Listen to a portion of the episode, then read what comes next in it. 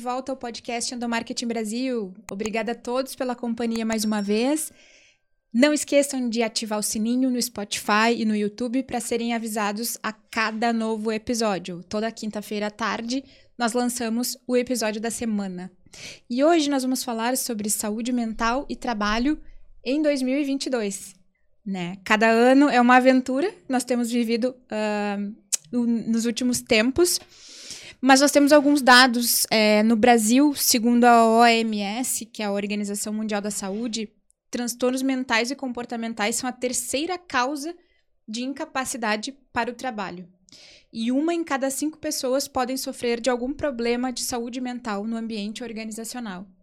Para falar sobre esse assunto delicado, mas urgente, é, nós estamos aqui com uma super especialista, que é a Rosana Coelho. A Rosana é psicanalista, professora em cursos de graduação, extensão e pós-graduação e pós-doutora em psicanálise pela URGS. Seja bem-vinda, Rosana. Obrigada, obrigada pelo convite. A gente é que agradece, estamos muito felizes com a tua presença aqui com a gente. É, conta um pouco para nós sobre o teu envolvimento com o tema da saúde mental no trabalho. Então, é, comecei trabalhando uh, em departamento pessoal, né? depois fui uh, ocupando cargos de gestão, supervisão de RH, né? e depois, por último, uh, supervisão de treinamento e desenvolvimento. E aí, depois de algum tempo trabalhando nas organizações, eu comecei a trabalhar com consultoria organizacional, né? consultoria uhum. institucional, desenvolvimento de pessoas. Então, foi uma trajetória que me possibilitou né?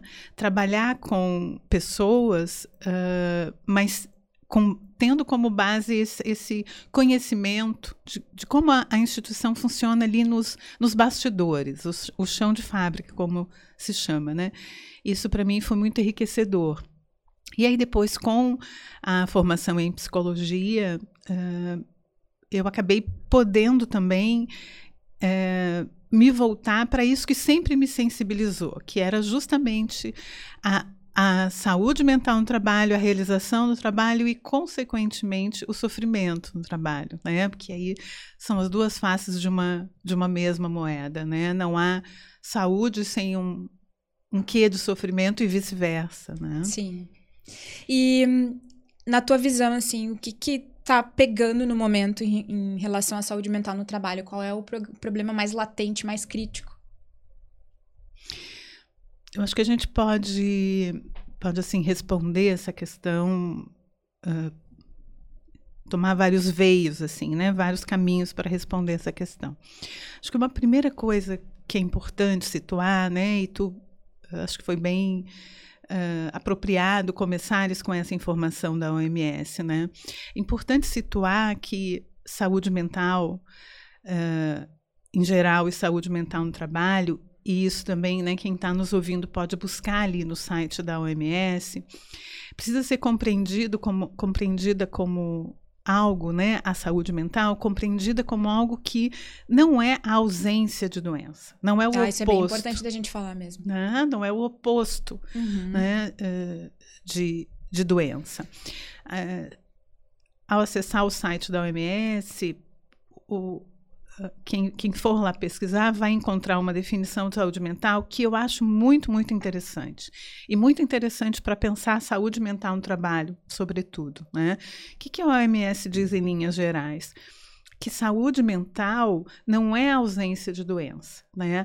mas é uma experiência de equilíbrio em âmbito individual, social, coletivo, físico, psíquico, né? Ou seja, é, não existe quem seja totalmente saudável mentalmente e quem seja totalmente doente mentalmente. Uhum. Né? Assim, isso é importante porque a própria organização do trabalho ela se pauta por essa noção dicotômica, né? Uh, de que uh, quem se adapta às condições de trabalho, quem não apresenta nenhum nível de estresse, quem consegue responder todas, a todas as, as demandas, tem competência e saúde mental. E quem não consegue ou quem problematiza né, as condições de trabalho, uhum. uh, é porque tem algum déficit intelectual, algum déficit mental. Então, é essa, essa visão dicotômica, essa visão maniqueísta, ela acaba, uh, me parece, contaminando muito né, os parâmetros da gestão, os parâmetros do que seja um bom funcionário, do que seja um funcionário competente. Então, acho que esse é um primeiro ponto uh, importante da gente destacar em resposta à tua questão. Uh, a gente está saindo de uma pandemia, digamos assim, né? Uhum. Então, para responder o que né, como tu formulaste, o que está pegando no momento. Né? Acho que tem aí toda um, uma reacomodação dos modos de trabalhar. Né? Porque os modos de trabalhar, eles podem conter elementos que favoreçam a saúde mental ou que favoreçam né, o sofrimento mental no trabalho. Né? Eu estou dizendo de modos de trabalhar, mas a gente pode pensar modos de trabalhar e condições de trabalho. Uhum. Né?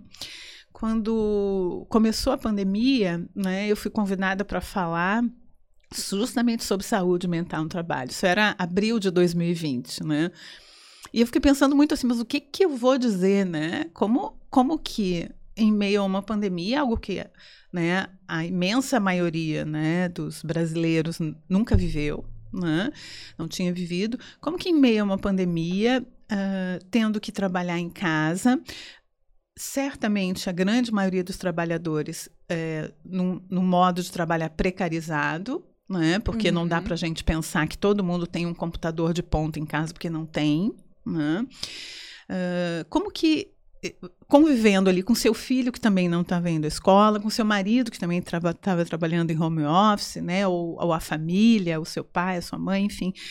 Uh, como que dentro de um contexto assim tão é, que, que, demandou né, tanto uma reorganização né, em termos dos modos de trabalhar, a gente pode falar de forma estanque. Será que a gente pode falar de forma estanque entre saúde e, mental e, e, e sofrimento no trabalho? Ou seja, de novo, eu estou insistindo que esses dois polos, a saúde e o sofrimento no trabalho, eles se misturam. Eles se misturam porque trabalhar é desafiador. Uhum. Né? Tem um autor muito interessante que chama Yves Clos, né? que uh, tem um, um, super trabalho em relação à a, a, psicopatologia do trabalho, a gestão, né? e que ele diz que o trabalho é um desafio psíquico decisivo para o sujeito. Então, trabalhar é desafiador o tempo todo, né? porque uh, nunca a gente vai conseguir atender uh, a uma demanda de trabalho exatamente como ela nos foi formulada. Uhum. A gente aqui está trabalhando, sim, né? Assim, sim. E a gente, tanto eu quanto tu, estamos aqui com um grau de apreensão de se vai dar certo isso que a gente está fazendo, né? Vai sair exatamente como a gente pensou? Não vai. Tem sempre um gap, né? Tem sempre um intervalo entre aquilo que eu idealizo como sendo o trabalho que eu quero oferecer e aquilo que é possível para mim quando eu ponho, ponho, em prática, ponho em ato esse trabalho. E a própria né? expectativa externa com relação a esse trabalho, né? Exatamente. Daí a gente pode ver de, de várias, vários agentes, né? Exatamente. gestor, a empresa, aqui no caso é um público externo. Isso. Ninguém trabalha sozinho. Né? Uhum. Ah, bom, mas eu trabalho numa sala, só eu, meu computador, ok, mas tu está em contato com o mundo. Né? Ninguém trabalha sozinho. Né? Então, o fato de ninguém trabalhar sozinho remete a isso que tu está dizendo. Né? Há uma expectativa em relação a mim mesma, né? em relação ao meu trabalho e a quem a esse trabalho está sendo endereçado. Então, acho que nesse momento em que estamos saindo de uma pandemia, talvez o momento mais agudo né, de reestruturação dos modos de trabalhar já tenha passado. Uhum. Já tenha sido superado a, a, a para alguns a duras penas, né? Mas, uh, ainda assim, eu, eu, eu tendo mais a pensar que o trabalho ele é sempre um desafio. Né? Ele é sempre um desafio psíquico, ele é sempre um desafio uh, colocado nas relações sociais, nas relações interpessoais. E, e, talvez nesse momento de saída da pandemia seja uh, o desafio maior uma retomada uh, de cada um de cada trabalhador em relação ao que ele é, viveu, sofreu, enfrentou ali na pandemia em relação ao seu trabalho. Uh, e mais, né, Cris, eu acho que é uma, um, um desafio, principalmente para quem não tem trabalho agora. Né? Para quem passou por uma pandemia e não conseguiu né, manter o seu posto de trabalho. Porque não trabalhar também é algo que produz sofrimento. Tem aí uma identidade que a gente angaria, né, que a gente uh, constrói enquanto trabalhador e que está o tempo todo nos confrontando, né? Como se fosse assim um espelho, né? A gente está sempre uhum. se olhando nesse espelho da identidade e se medindo, né? Assim, sou ou não sou competente, sou ou não sou produtivo, né? Qual é o meu lugar enquanto trabalhador nessa sociedade? Então, talvez o mais o mais desafiador agora, né, seja justamente para esse, esse contingente que está se recolocando, né? que está buscando se recolocar, que está voltando a trabalhar presencial, que está uh, experimentando aí as dores e, e, as delícias de um modo e de outro modo de trabalhar, do presencial e do, e do home office, né? Então, me parece que não há, talvez, um, um ponto específico, mas toda essa complexidade que é o mundo do trabalho, que está o tempo todo desafiando o trabalhador a, a se colocar nele, buscando a realização no trabalho, em detrimento do, do sofrimento. Né? Uhum. O que, que tu dirias que são os transtornos mentais mais comuns relacionados ao trabalho, as doenças? Em termos assim de quadros clínicos, uh, transtorno de estresse pós-traumático e síndrome de burnout. São os dois quadros clínicos mais comuns, né? São os dois quadros clínicos que mais, é, em termos estatísticos, né, que mais ensejam uma procura por afastamento no trabalho, uhum. por tratamento, né? Falando um pouquinho de cada um, né? Eu, me chamou a atenção essa questão do transtorno de estresse pós-traumático no trabalho. É, é novo para mim isso. Uhum. Um, tem autores, né? Porque a gente, a, um, talvez a gente possa é, pensar que uh, o trabalho ele não Uh, digamos, ele é um, um, um, mundo à parte, né? Eu acho que mais comumente se pensa assim: o trabalho é o trabalho e a casa é a casa. Né? Tem um, um certo pensamento arraigado em relação a isso. Pelo né? menos até o, o, advento do home office generalizado, né? Exatamente.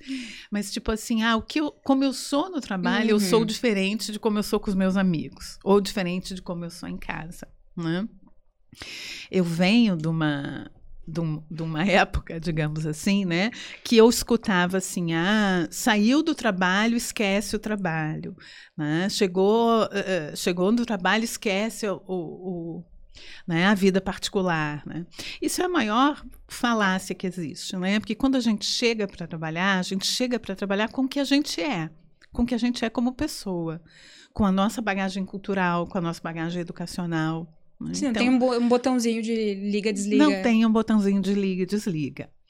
Então, se eu estou dizendo isso, eu estou dizendo isso para te dizer que esse sujeito que chega no trabalho é um sujeito que chega também com as suas limitações em relação ao que ele pode suportar uh, de angústia, por exemplo. Né? Por que, que eu estou usando né, o termo angústia, porque o transtorno de estresse pós-traumático ele está diretamente relacionado a uma experiência excessivamente angustiante, a uma experiência nas relações de trabalho ou na sua relação com seu trabalho, onde um excesso de angústia uh, produz uma experiência de desamparo, né? uh, experiência tal que esse sujeito se vê uh, completamente é, abandonado, né? Se sente completamente abandonado, desamparado em relação ao que o trabalho, o ambiente de trabalho, as relações de trabalho podem fornecer para ele de um certo pertencimento. Né? Então, o estresse uh, pós-traumático no trabalho, ele é muito comum né? nos trabalhos de vigilância, né? Uhum. Bancário. Né? Então, trabalhos que uh, colocam o trabalhador em situações que atentam, né? Que podem agredir, que podem violentar, né? violentá-lo física ou psicologicamente. Hum.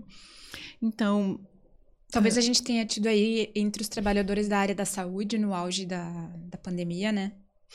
Também, né? Acho que bem lembrado isso, uh, onde a morte estava ali o tempo é. todo, né? Muito presente, né? Os profissionais e em hospitais. O desconhecido, a impotência. Uhum, total, bem isso, né?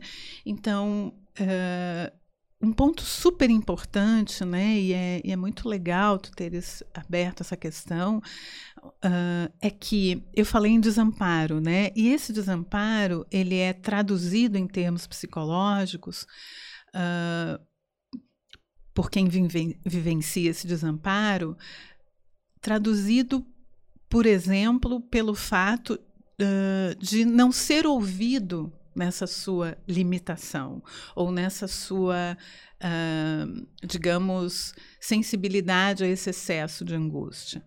Né?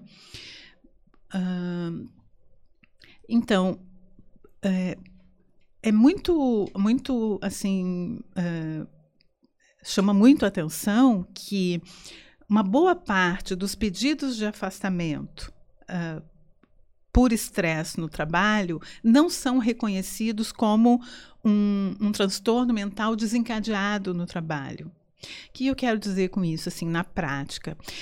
É muito comum né, um, um, um, um trabalhador ir buscar né, apresentar um conjunto né, de sintomas de TEPT, como a gente chama, né, transtorno de estresse pós-traumático no trabalho, TEPT, né, a sigla, buscar junto, né, a, a, a saúde pública um, um, um afastamento para poder se cuidar, né, uhum. e ter que provar judicialmente que o trabalho foi um desencadeador desse estresse pós-traumático.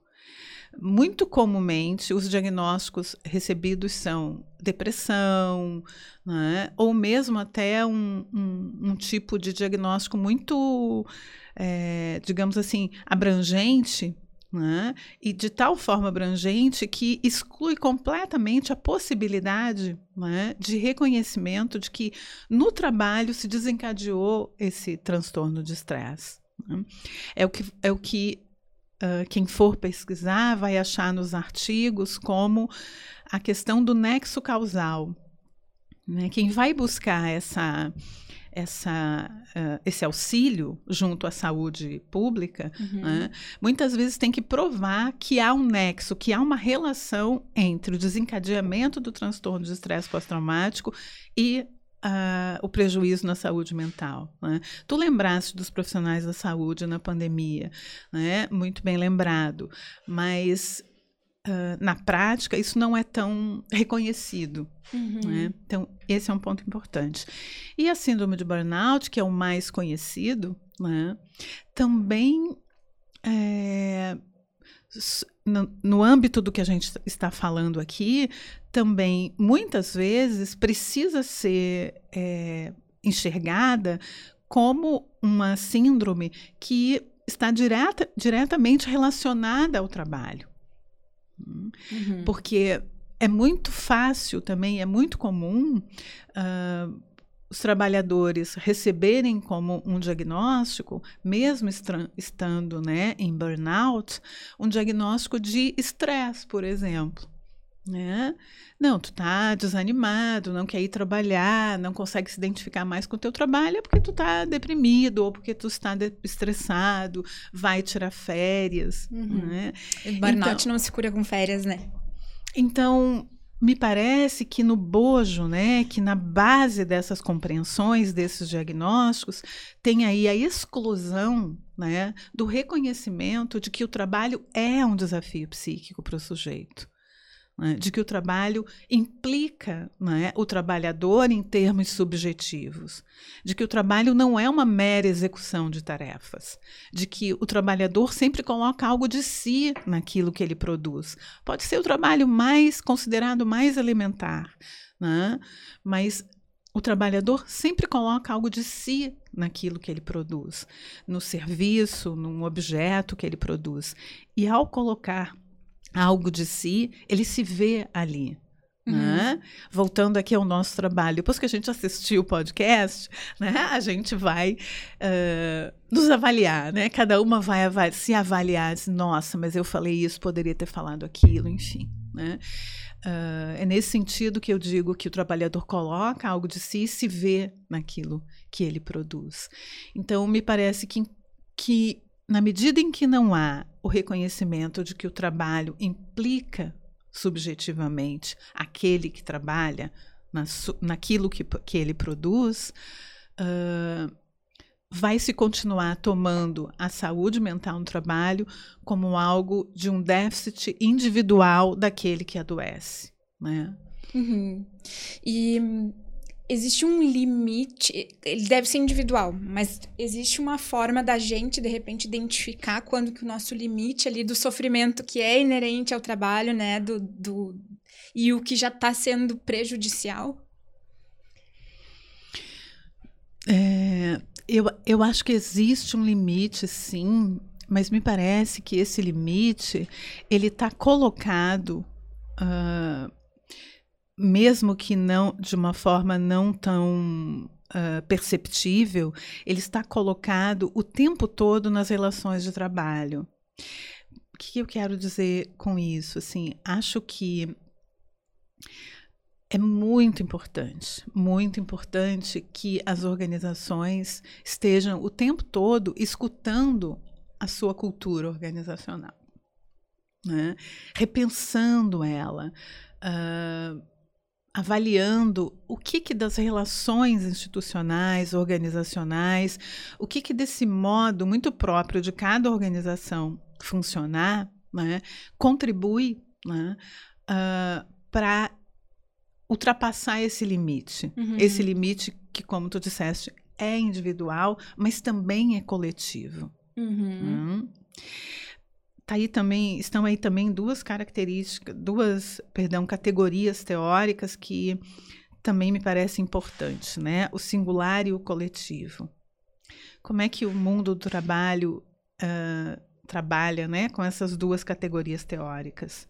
Tal coisa é individual e tal coisa é coletiva porque também não reconhece que o ser humano ele é forjado numa relação com o outro o tempo todo.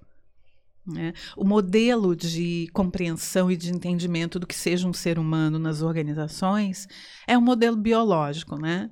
Biológico, médico, comportamentalista. Uhum. Né? Então, a Cris funciona assim porque ela nasceu assim. Ela é assim. A Rosana funciona assado porque a Rosana nasceu assim, ela é assim. Né? Ou seja, desconsidera que o ser humano está o tempo todo né, se forjando na relação com o outro. Né?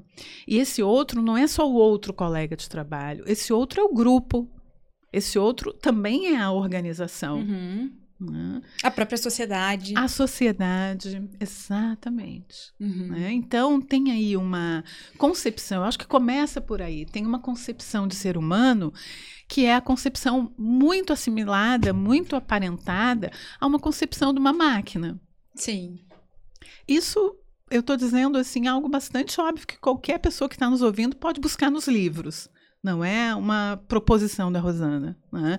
A própria psicologia começa né, com que tipo de atividade? Testagem uhum. psicológica, né? mensuração de, de, eh, de produtividade. Então, a própria psicologia e, sobretudo, a organizacional, ela traz em seu bojo esses parâmetros teóricos que modelam né, os discursos organizacionais, que modelam a nossa fala cotidiana, embora a gente não se dê conta. Né, uh, esses parâmetros teóricos que uh, idealizam o ser humano uh, a imagem e semelhança de uma máquina. Então, algo está fora do lugar ali, não está funcionando muito bem, vamos apertar um parafuso, vamos ajustar, vamos lubrificar, né? Metaforicamente falando, né? Porque aí a pessoa vai voltar a funcionar uh, uh, como a gente espera que ela funcione. Então, acho que esse é um ponto muito, muito relevante né, em relação à compreensão dos limites. Porque se uma organização e quando uma organização né, pode escutar um funcionário como sendo uh, uma parte, né, ok, de um todo, né, mas que também é uma parte que tem características singulares, uhum. né, é, quem escutá-lo assim, o gestor, por exemplo, né, e aí a gente vai ter que, que é, colocar ênfase né, no, no trabalho de gestão, uh, sem aí responsabilizar ou culpabilizar os gestores, não se trata disso, né? Mas quando o gestor consegue ouvir né, uh, o que a Cris ou a Rosana traz de singular em relação ao seu limite, né, e, e trabalha né, e usa essa escuta para trabalhar de forma a conseguir conciliar minimamente o que é singular e o que é coletivo, né, uhum. o que é uhum. organizacional. É, eu acho que esses limites vão ficando claros e eles vão podendo ser utilizados a favor né, do trabalho e não contra, porque eu tenho a impressão que esses limites eles acabam sendo usados contra, né, uhum. no sentido assim, bom, essa limitação tua aqui atrapalha a equipe, né? Tipo, sendo tipo, muito. Vai lá resolver isso vai daí. Vai lá resolver isso daí. Isso é teu. É. Ok, é teu. Mas e por que, que esse teu não pode contribuir com o coletivo ou, ou ser utilizado até para uh, ah, iluminar um aspecto do trabalho coletivo que só tu denunciou, vamos dizer assim, entre aspas? Uhum. Quer dizer, uhum. tudo que é singular acaba sendo grosso modo, né, e muito rapidamente tratado como um empecilho. Né? E aí o limite fica uh, a serviço de um certo controle, de uma necessidade de controle, né? talvez até de eliminação desse limite. Ele não é reconhecido como algo inerente ao humano. E aí uhum. se valoriza as pessoas que têm características menos humanas, entre aspas. E que, e que aparentam um, um ilimitado de potência, né? Um ilimitado de competência. E né? que muitas vezes elas estão só disfarçando melhor o sofrimento, né? Sem dúvida. Elas estão elas estão funcionando ali num, num modo uh, adaptativo, né, que encobre totalmente uh, outras outros o aparecimento de limites nelas, né, outros limites, ou que pode muito frequentemente aparecer em outro lugar, na família, por exemplo. Uhum. Uhum. E eu fiquei pensando até no próprio adoecimento físico. Sim. Muitas vezes, né? Sim. Mais a longo prazo. Sem dúvida. Sem dúvida. Então, é, essa questão da escuta e. Hum, o que mais que a gente pode adicionar nas características de um ambiente de trabalho que seja propício à, à boa saúde mental, né? De maneira geral. Acho que é muita coisa a gente poderia dizer, assim. A, né? a, digamos que as, talvez as que sejam essenciais? É, acho que, que sim, vou tentar te colocar algumas assim. Né? Eu, eu digo que é difícil porque se a gente está falando aqui né, de reconhecer da importância de reconhecer a singularidade do trabalhador, também a gente vai ter que levar em conta a cultura organizacional, né? Que ela é muito parecida também nas organizações. Uhum. Em geral, mas que ela também tem traços diferentes, né? Então, por isso que eu fico um pouco cautelosa, né, de te dar assim características. Mas eu, eu de novo vou lembrar do Yves Clos, né, do trabalho como um, um desafio psíquico para o sujeito. Ele diz uma coisa que eu acho muito legal. Ele diz, assim, em linhas gerais, que o trabalhador adoece, né, ou que a saúde mental no trabalho é prejudicada, quando o trabalhador tem cerceado o seu poder de agir. Uhum. Ele diz isso. Eu, eu acho muito legal, assim, né?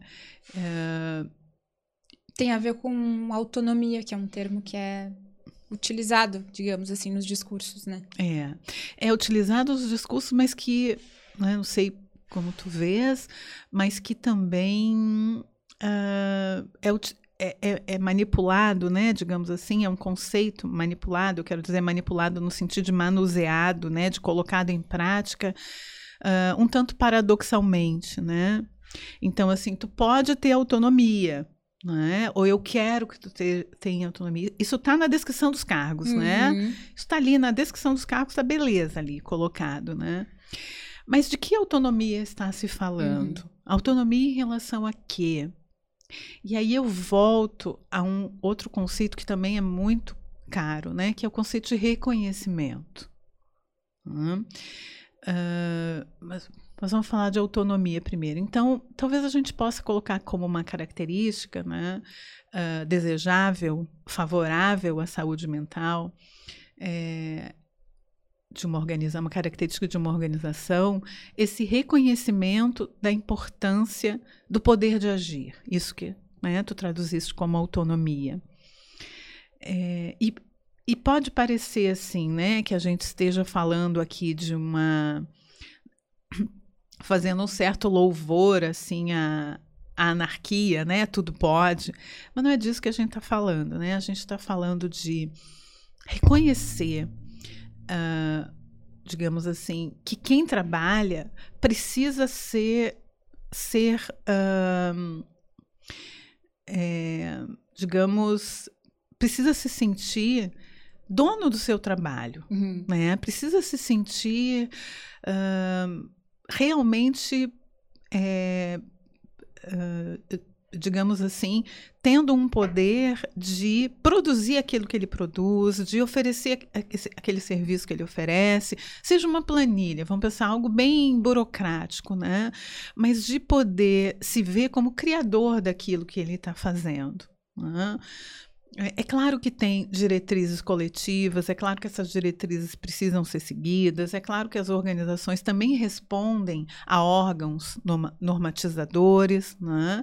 Anvisa, por exemplo, né?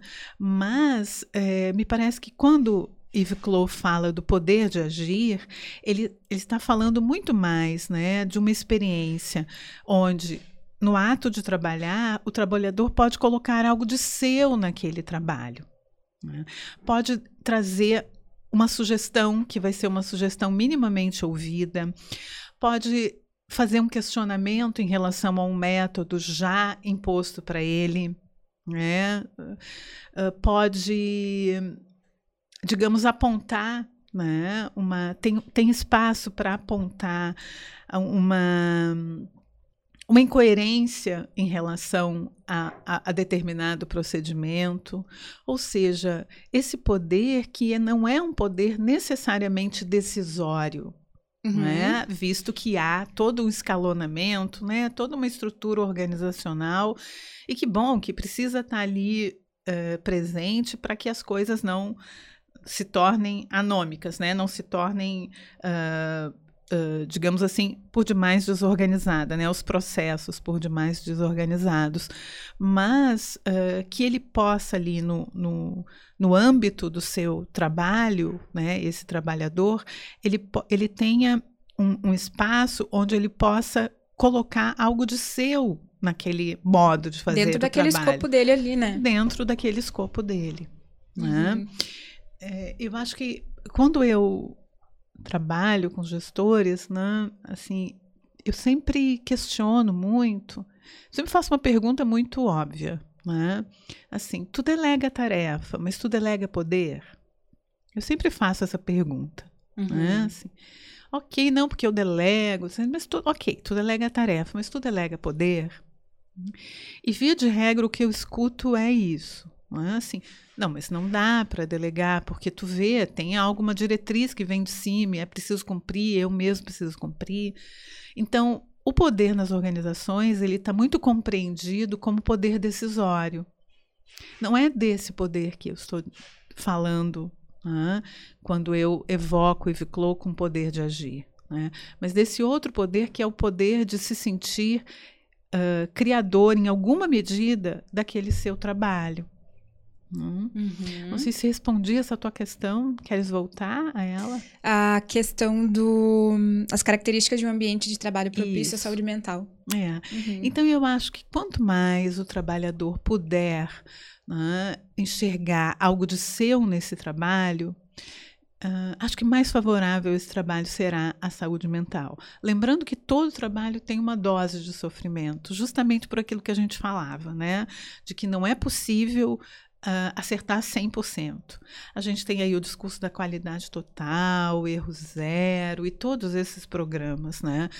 Mas esses programas. Que também eles... olham para a pessoa como máquina, né? Exatamente. Né? São, são programas que eu acho que eles podem estar ali no horizonte, uhum. né? Eles podem estar ali no horizonte para uh, ah, estimular quem trabalha né, a, a, a ter uh, comprometimento com o seu trabalho, a fazer um trabalho uh, de qualidade, vamos dizer assim, né? Ninguém gosta, eu também não gosto de comprar uma peça que não tenha qualidade, né?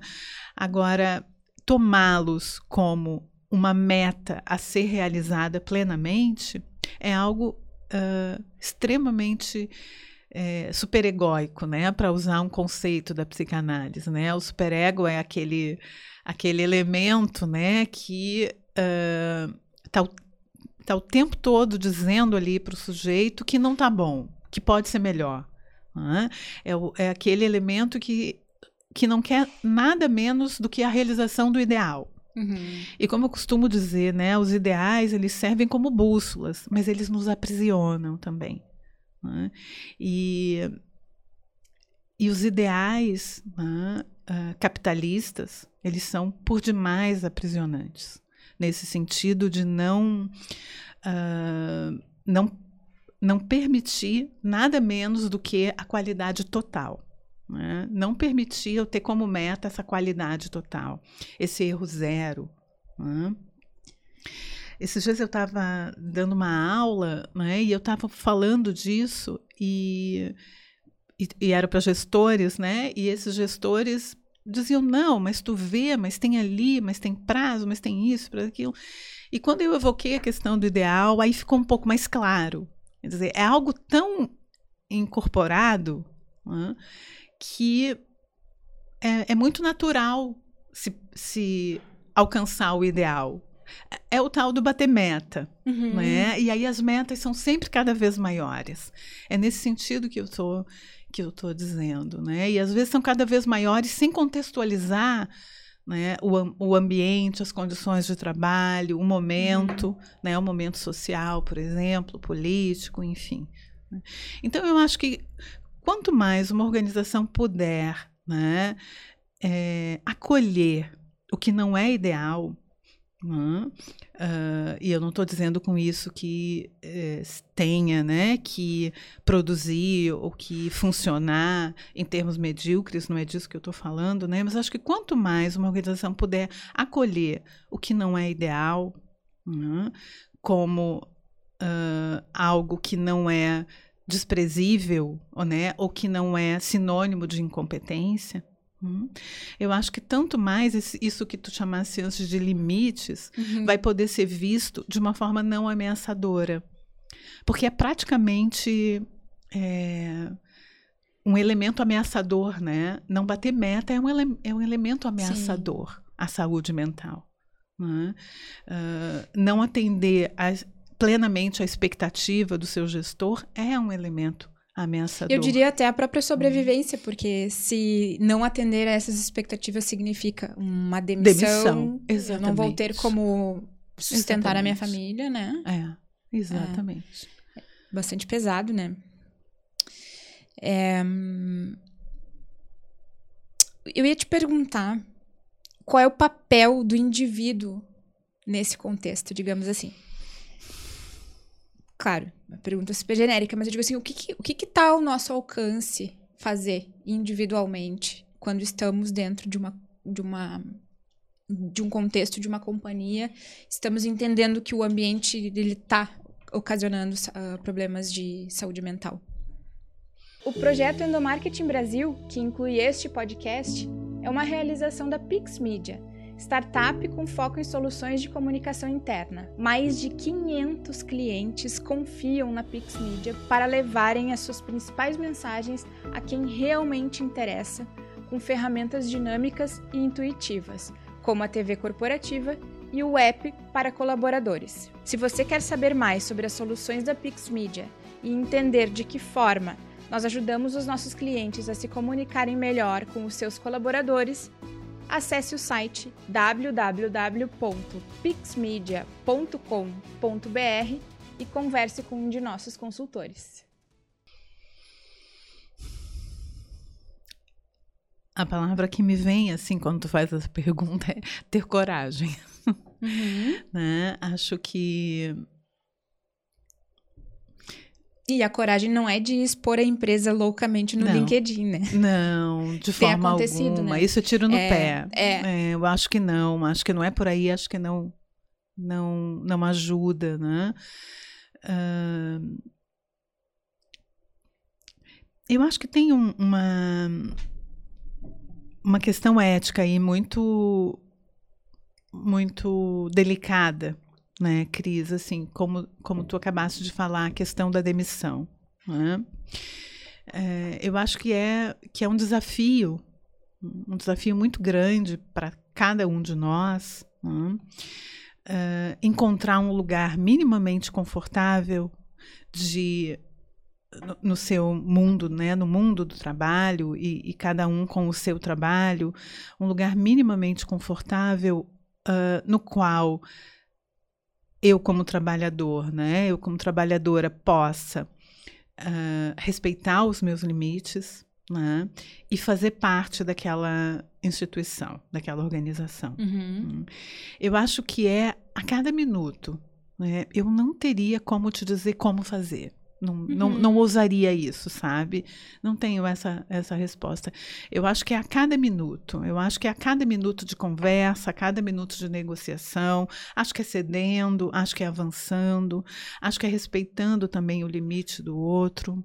Né? Mesmo que esse outro seja um gestor uh, que está ali, né, um pouco atrapalhado, digamos assim, né, com o seu trabalho de gestão, às vezes até agindo de forma assediosa, né? Então, eu acho que é muito delicado, muito delicado o como se posicionar e o como se o como contribuir de verdade para que para que realmente mude, né?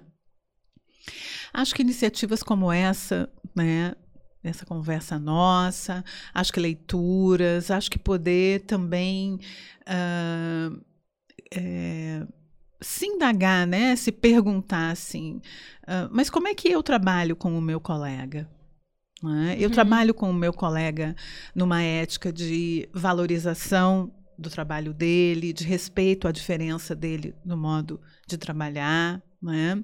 Sabe que tu, essa tua pergunta ela é muito cara à psicanálise, né? Porque a psicanálise aposta muito no um a um, né? Uhum. no como cada um vai gerir né?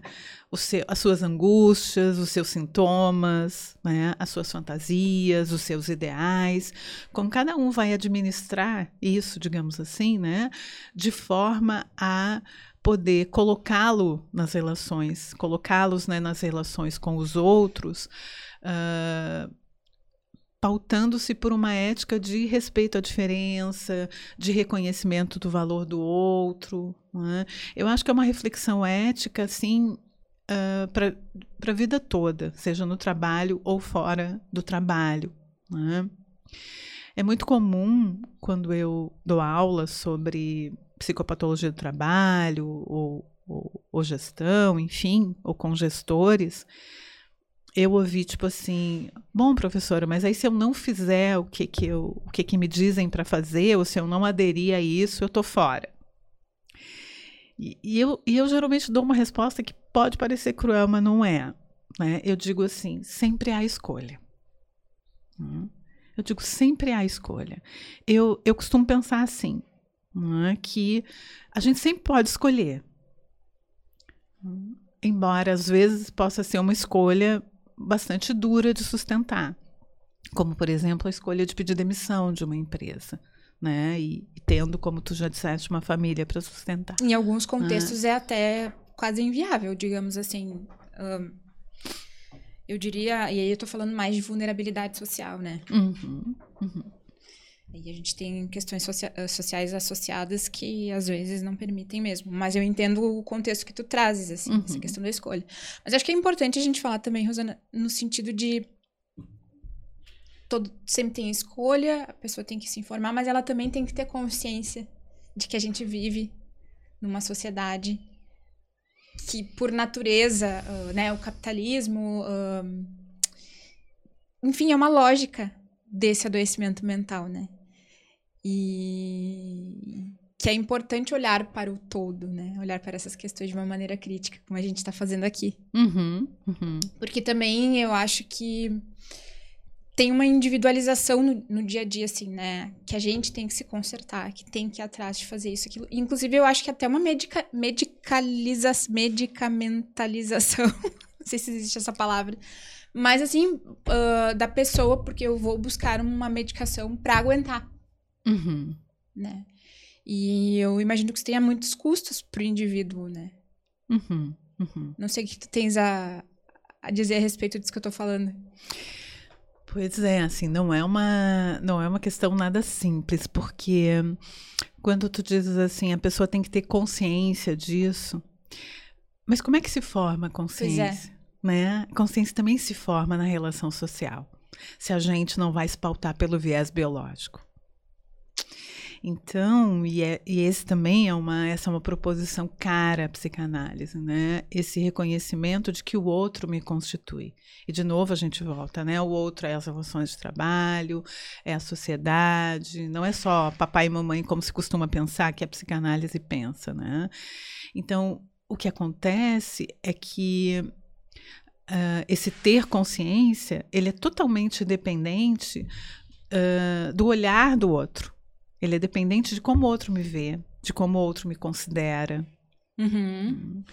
Uh, por isso que eu falei antes da questão do desafio, do, da coragem. Né? Porque é preciso uma. Para eu problematizar um contexto, para eu criticar, para eu conseguir ler o todo, né? é preciso que eu tenha um percurso, em termos subjetivo, que me possibilite uh, me distanciar um pouco. Hum? Me distanciar uh, em relação a como eu me vejo, a como eu vejo o outro. Me distanciar no sentido de uh, eu conseguir suportar que pode ser que aquela minha crítica resulte num abandono, numa demissão, por exemplo. E aí a gente retorna para o que tu disseste do contexto social e de vulnerabilidade. Não Co é um xadrez muito fácil, não. Não. Como que alguém, né, que tem muito poucas possibilidades, né, de, de se inserir no mercado de trabalho, né, seja por uma instituição precária ou algo assim, uh, vai conseguir se permitir, em termos subjetivos, problematizar o sistema. Né? Talvez seja fácil para mim, seja fácil para ti, mais fácil, não totalmente fácil. Não, nunca, fácil não é, é. Nunca, né? Mas mais fácil, é, ao menos em termos teóricos, digamos assim, né? Uh, do que alguém que uh, tem, né, uma bagagem que não, ou melhor, que não tem uma bagagem profissional que uh, o possibilite a fazer isso, esse distanciamento, né? Distanciamento no sentido uh, uh, de quem sou eu nesse todo, né? de como eu estou submetido a esse todo. Né? Uhum. Eu lembrei de um filme relativamente recente do Costa Gravas que chama Você Não Estava Aqui. É um filme que eu fui ver antes da pandemia, acho que foi o último filme que eu fui ver antes da pandemia. Uh, e eu gosto muito do, dos filmes do Costa Gravas. E esse filme, ele é, ele é, conta a história de uma pessoa que trabalhava como entregador. Uhum. Né? Foi muito curioso, né? Porque logo depois veio a pandemia, os entregadores foram os, os trabalhadores mais é, precarizados, né? O trabalho mais precário, o mais útil na pandemia, né? E o mais precarizado. Uh, e essa, esse, essa pessoa, então, trabalhava como entregador e... E, bom, as condições de trabalho terríveis, né? Uh, não ter tempo nem de fazer xixi, trabalhar de noite, ter que bancar o seu próprio carro, né? Toda essa lógica muito é, muito atual, né, de um empreendedor que é um empreendedor que tem o título de empreendedor, mas ele praticamente paga para trabalhar. Uhum. Né? Então, acho que essa é uma outra astúcia do capitalismo, né? Ele joga com os conceitos, conceitos ele glamoriza certos conceitos, né, como empreendedor, empreendedorismo, proatividade, criatividade. Então ele glamoriza, é um discurso que glamoriza, né? Enche de purpurina ali esses, esses conceitos e, e, e o nosso ego se identifica com eles, né? Uh, e bom, a última cena do filme, né? Acho que recomendo o pessoal assistir. Mas a última cena do filme é a família essa pessoa saindo para trabalhar todo machucado, porque aí ele lembro se sofreu um acidente ou se alguém bateu nele, acho que até alguém bateu nele. E, e a família pedindo pelo amor de Deus para ele não ir. E ele saindo, né, dirigindo uhum. esse carro. Né? E claro que todo esse contexto dá uma confusão na família, né, um, um, uh, um desentendimento, enfim. É, então, é um, um, um, filme muito atual, né? Uh, e que, que revelou ali, né, revela ali naquela narrativa um sofrimento desse trabalhador, né, que é o sofrimento decorrente dessa necessidade de trabalhar, de sustentar a sua família, né, e ao mesmo tempo isso que eu, que eu disse, né, de não conseguir manter uma distância para enxergar quem é ele naquela engrenagem. Uhum. De tão tomado que ele está por essa lógica, de tão refém que ele está por essa lógica. Né? Essa lógica uh, do você é um empreendedor e, e, e, e vai dar tudo certo. Né? É, e, e, curioso o título, né? Porque o Você Não Estava Aqui era um bilhetinho que ele botava na porta, né? Que o trabalhador botava na porta quando ele ia entregar alguma coisa e a pessoa não estava. Ah. Né? Mas eu fico me perguntando se você não estava aqui, também não pode ser um, uma frase que aponta para esse abandono. Uhum. Né? Ninguém estava ali para recebê-lo, para acolher o seu trabalho. Ninguém estava ali para reconhecer que ele estava fazendo melhor. Ninguém estava ali para reconhecer o quanto é custoso né?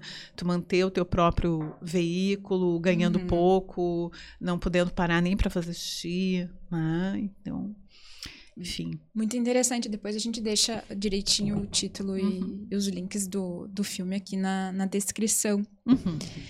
É, que a gente vê frequentemente nas empresas é a, realização de palestras, de campanhas, sei lá, momentos de descompressão, salas que foram criadas, né?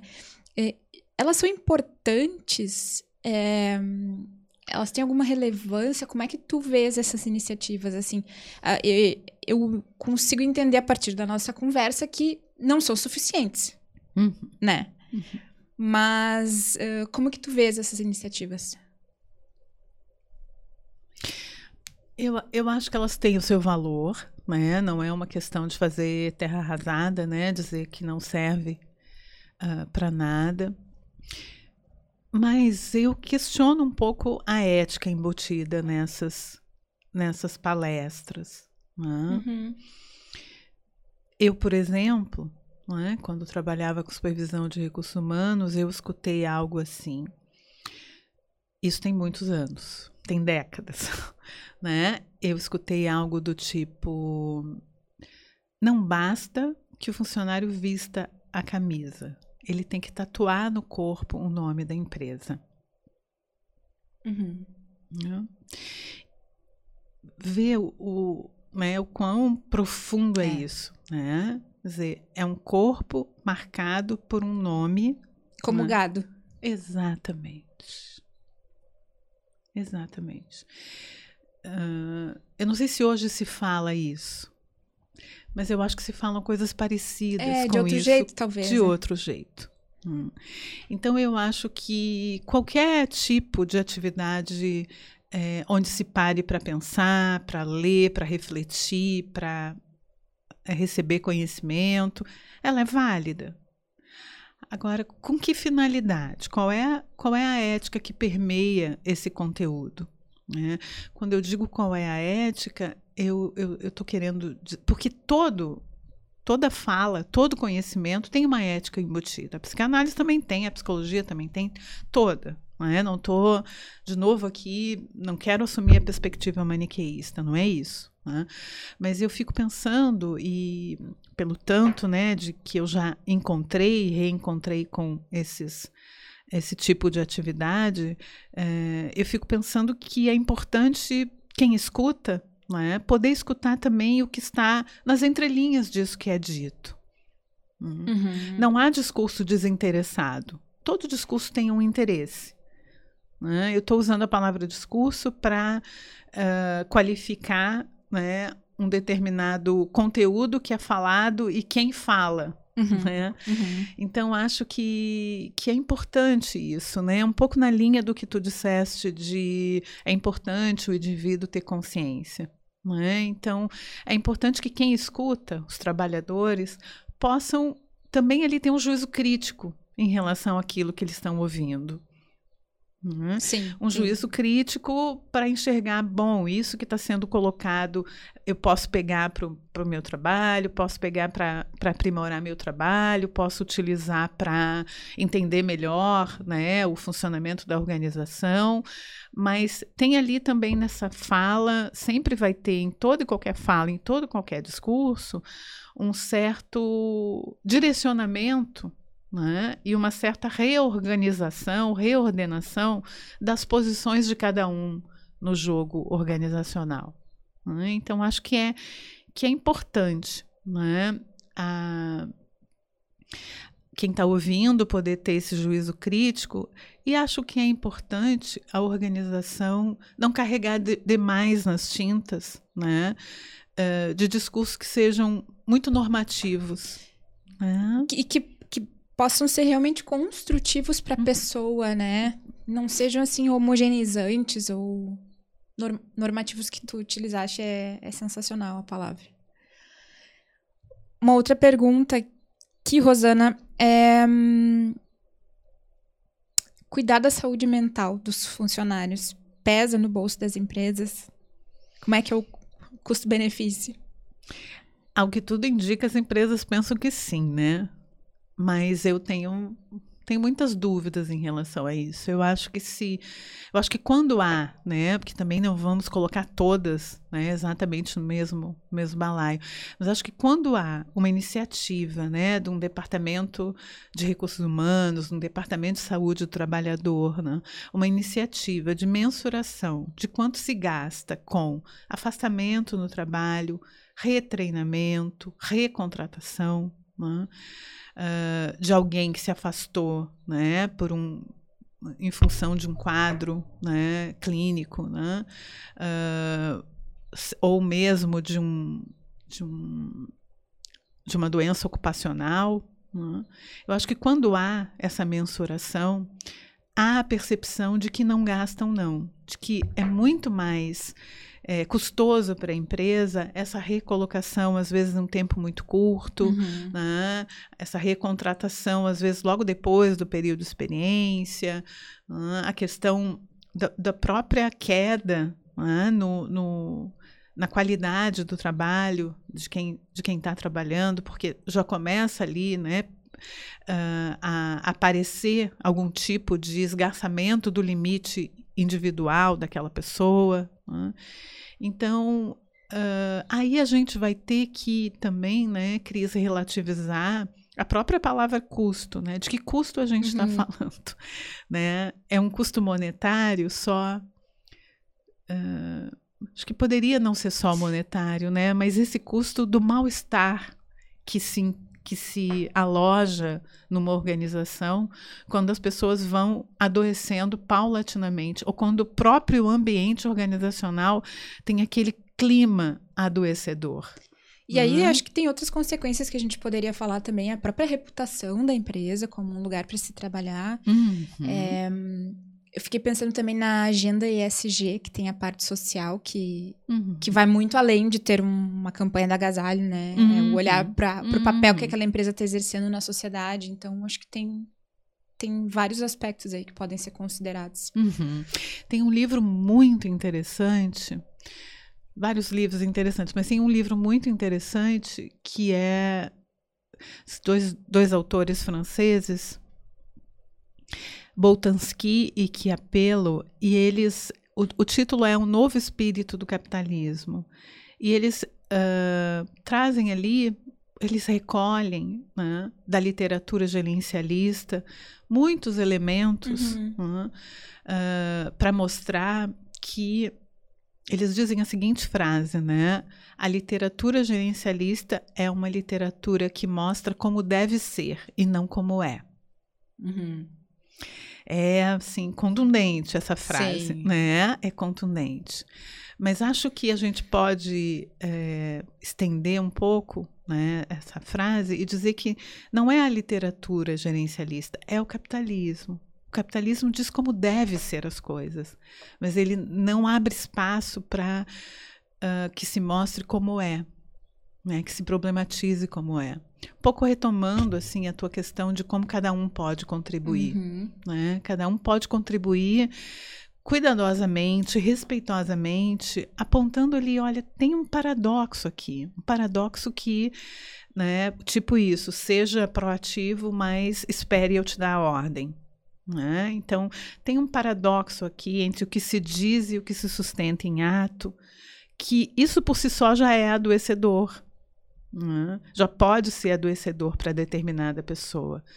Né? Porque essa pessoa vai uh, se ver confrontada né? com uh, aquilo que a gente também já falou, né? Com o que ela deseja fazer e o que, o, com o que esperam dela. Uhum. E, fica, e fica embolado, né? Porque até então ela estava achando que ela estava atendendo, uhum. né?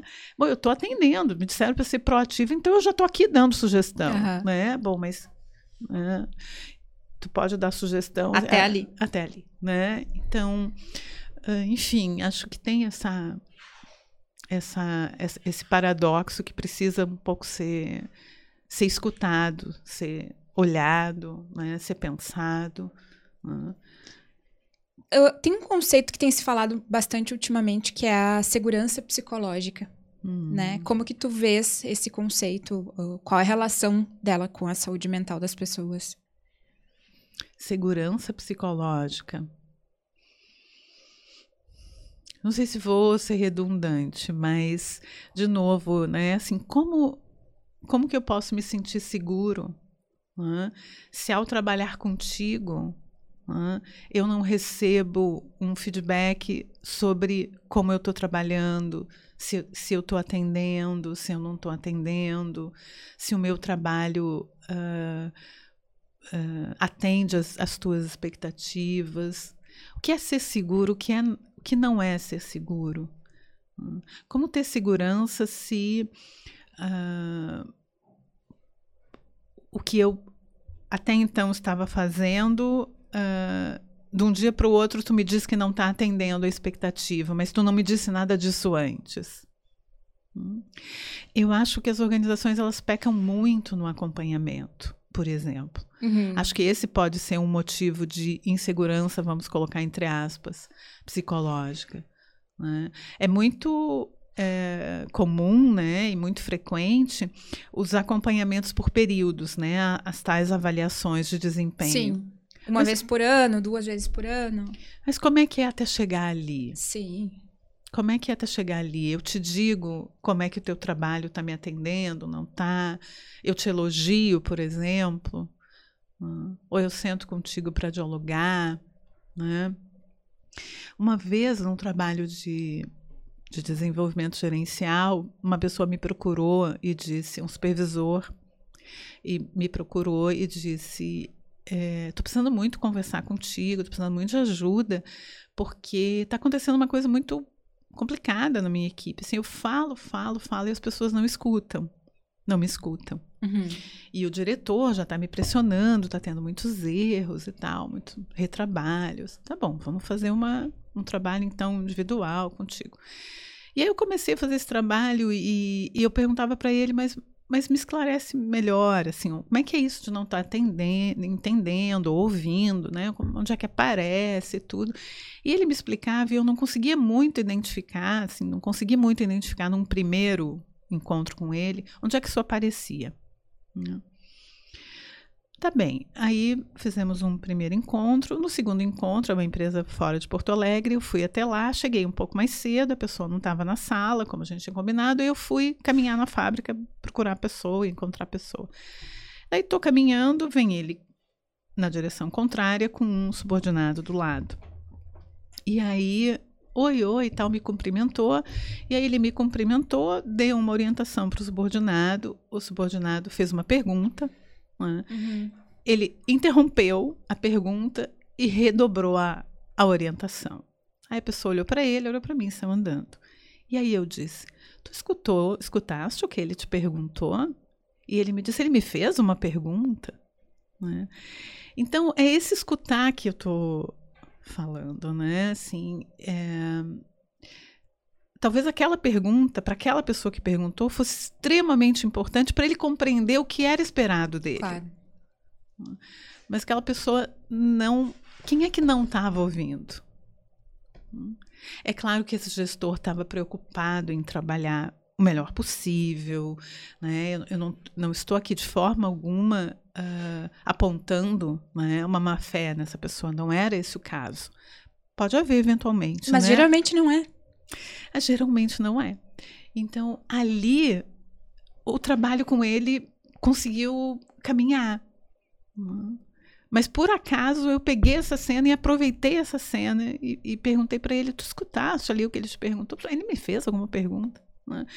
Então, tem aí um, um, um, um, cer um, certo padrão, né? Que é esse do eu explico e você cumpre. Uhum. Né? Por menos que. E é claro que é eu explico e você cumpre, porque eu sou o gestor e eu tenho a responsabilidade. Tá isso está na minha descrição de cargo. Né? Então eu tenho essa responsabilidade.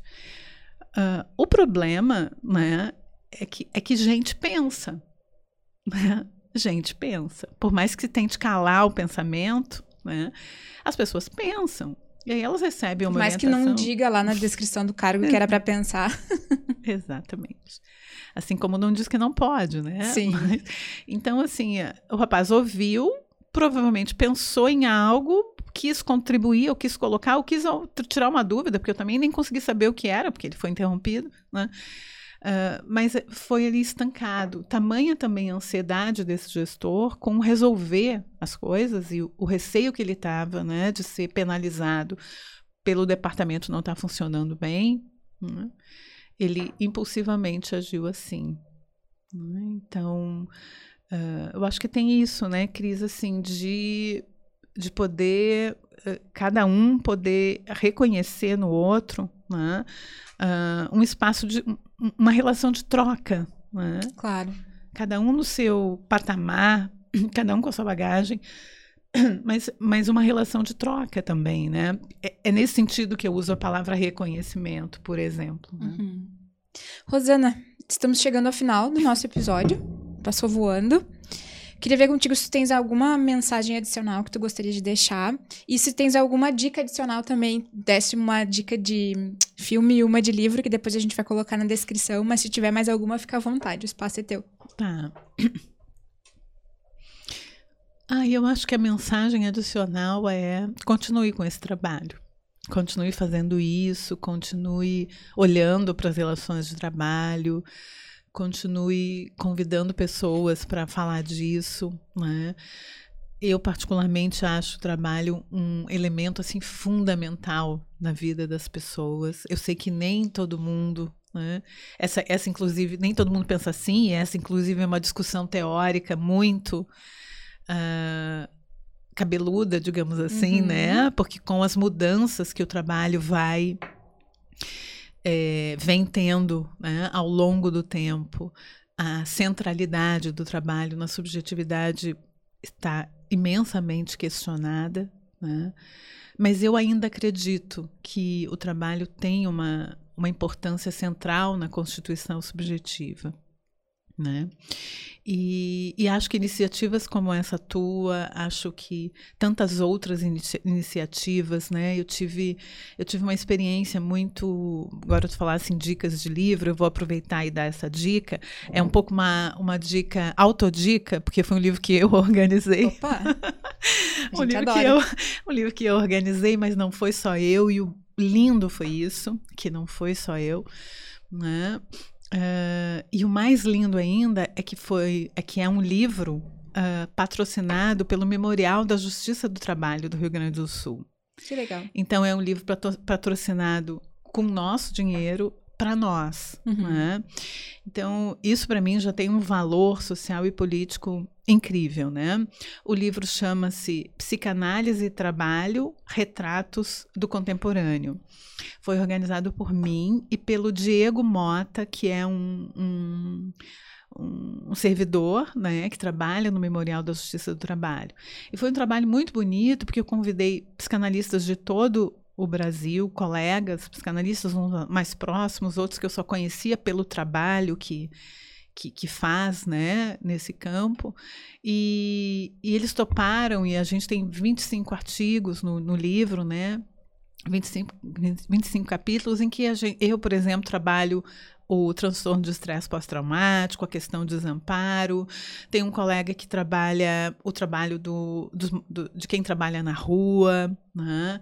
Uh, tem uma colega que escreve sobre uh, o trabalho no batalhão da Polícia Militar. Então, assim, temas assim diferentíssimos, muito interessantes, né? e que acho que, que seria muito, uh, muito, muito rico, muito importante que que, uh, que esse livro possa ter né, circulação. A gente fez uma live de lançamento em 2020, em junho de 2020, e um, o livro pode ser baixado no site do Memorial, depois te passo qual é o site, tem ali em PDF.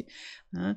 Então, uh, eu, eu te estimularia, né? Te diria do quanto me inspira, do quanto é importante esse tipo de iniciativa e te estimularia a continuar com ela, né? Eu acredito muito que quem ouvir a nossa fala e tantas as outras falas, né, que já que tu já, enfim, uh, promoveste aqui, né, pode sim ir disparando ali, né, uma reflexão que outra, né, e que possa Plantar ajudar, uma sementinha, né? Que possa ajudar esse trabalhador a uh, vivenciar o seu trabalho, né, uh, com, com, menos sofrimento, com mais prazer, assim, né? Ter prazer no trabalho é, é fundamental, né? Que legal, é isso que a gente busca. E é só graças a parceria aí de profissionais, e inclusive o trabalho de profissionais uh, como tu, que estudam tão a fundo os temas e que se disponibilizam a vir conversar com a gente, que nós conseguimos levar esse conteúdo para tanta gente. Obrigada, Rosana, foi um prazer te ter aqui com a gente. Espero que a gente volte a se falar em breve. Obrigada também, Cris. Esse foi o episódio de hoje, então, do podcast Endomarketing Brasil. Lembrando que o nosso podcast é uma realização do time de especialistas da Pix Media, startup de tecnologia com foco em soluções para comunicação interna. Entre no site www.pixmedia.com.br, sigam nas redes arroba pix.media. Sigam o Endomarketing Brasil também, arroba Endomarketing Brasil, no LinkedIn, no Instagram e no Facebook.